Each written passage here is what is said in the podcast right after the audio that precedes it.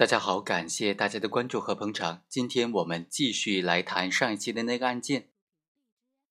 被告人陆某在实施强奸之后啊，为了发泄在强奸过程当中他的手指被被害人给咬伤这个情节、这个痛苦呢，就故意将被害人踢了一脚，最终导致被害人落入水中，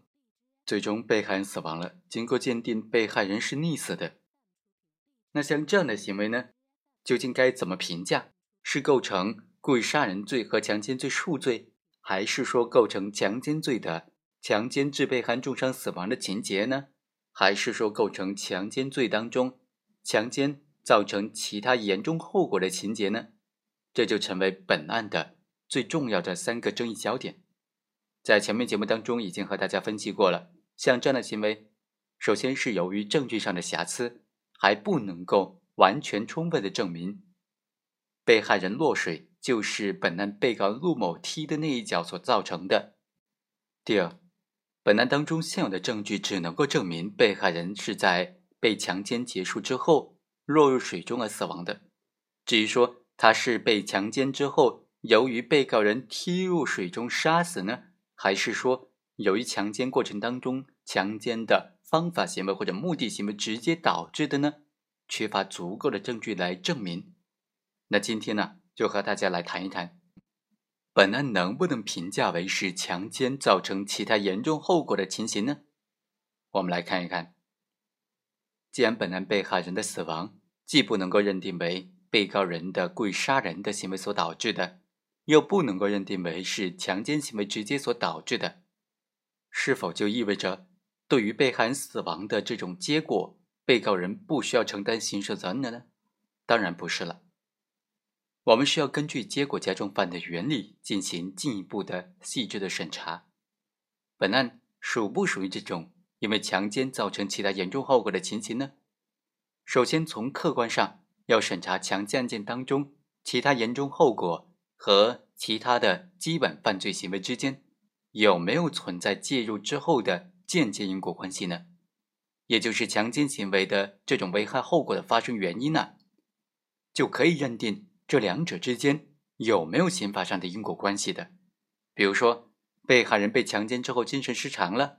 虽然他的精神失常是可能由多种原因造成的，但是强奸行为毕竟肯定绝对是其中的原因之一的，也就是应当认定是强奸造成的其他严重后果。当然需要注意的是啊，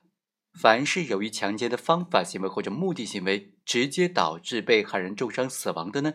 因为刑法已经有明确的列举了，所以就不属于这种强奸造成其他严重后果的情形。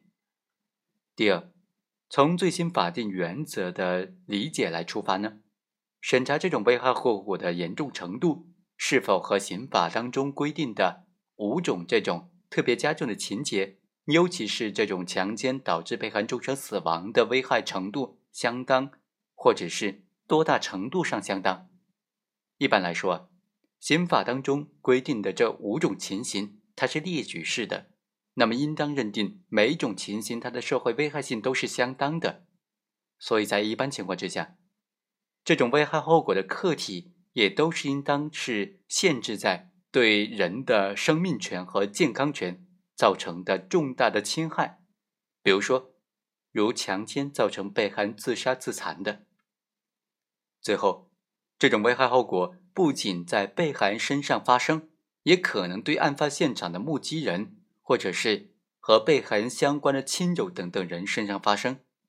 比如说，行为人采取极端残暴的方式强奸被害人，致使现场的其他人受害。目击人高度恐惧坠楼身亡，也或者是案发之后被害人亲属因为知道被害人被强奸而诱发心脏病等等死亡重伤的情形呢，